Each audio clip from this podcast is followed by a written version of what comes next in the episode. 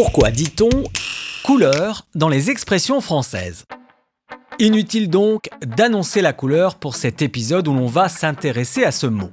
Annoncer la couleur qui signifie dire clairement ses intentions et qui vient du bridge où les joueurs annoncent laquelle des quatre couleurs ils souhaitent poser comme atout.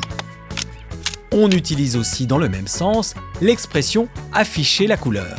Au bridge toujours, on dit aussi entamer une couleur pour le premier mouvement de la défense sur la couleur de son partenaire de jeu. Ce qui ne veut pas dire que nous allons en voir de toutes les couleurs, qui signifie subir plusieurs difficultés ou épreuves. Une expression qui date du 19e siècle et qui se réfère au cercle chromatique, où les couleurs sont ordonnées telles celles de l'arc-en-ciel, cercle utilisé pour tous les arts graphiques.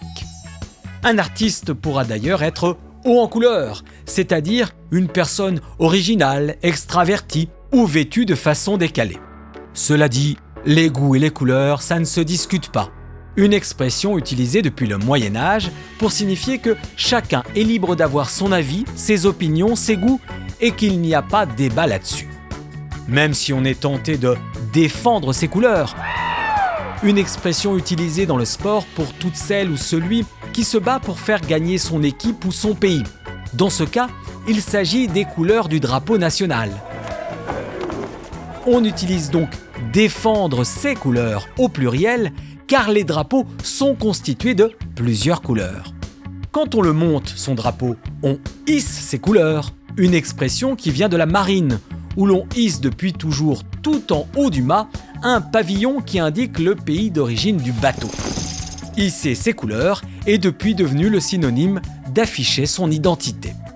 Identité d'un lieu que l'on retrouve dans sa couleur locale, une expression qui accentue le côté pittoresque d'un endroit. À la base, la couleur locale définit chaque zone d'un tableau représentatif en peinture. L'expression passer par toutes les couleurs est utilisée quand on vit une très grande émotion depuis le 19e siècle. Les couleurs ici correspondent aux émotions et aux réactions physiques qu'elles provoquent. Cette expression implique aussi la notion de rapidité et de contradiction. En peu de temps, on passe d'une émotion à une autre. Quand on bronze, on dit que l'on prend des couleurs. On félicite quelqu'un qui a bonne mine. Les couleurs sont signes de bonne santé. On souhaite ainsi à celui ou celle qui est d'une pâleur maladive de vite reprendre des couleurs. Une expression aussi utilisée de nos jours au sens figuré pour dire qu'on a progressé ou qu'on s'est amélioré dans quelque chose. À la fin de cet épisode, vous ne pourrez pas dire sur ce mot couleur je n'en ai pas vu la couleur. Une expression pour signifier qu'on a été privé de quelque chose.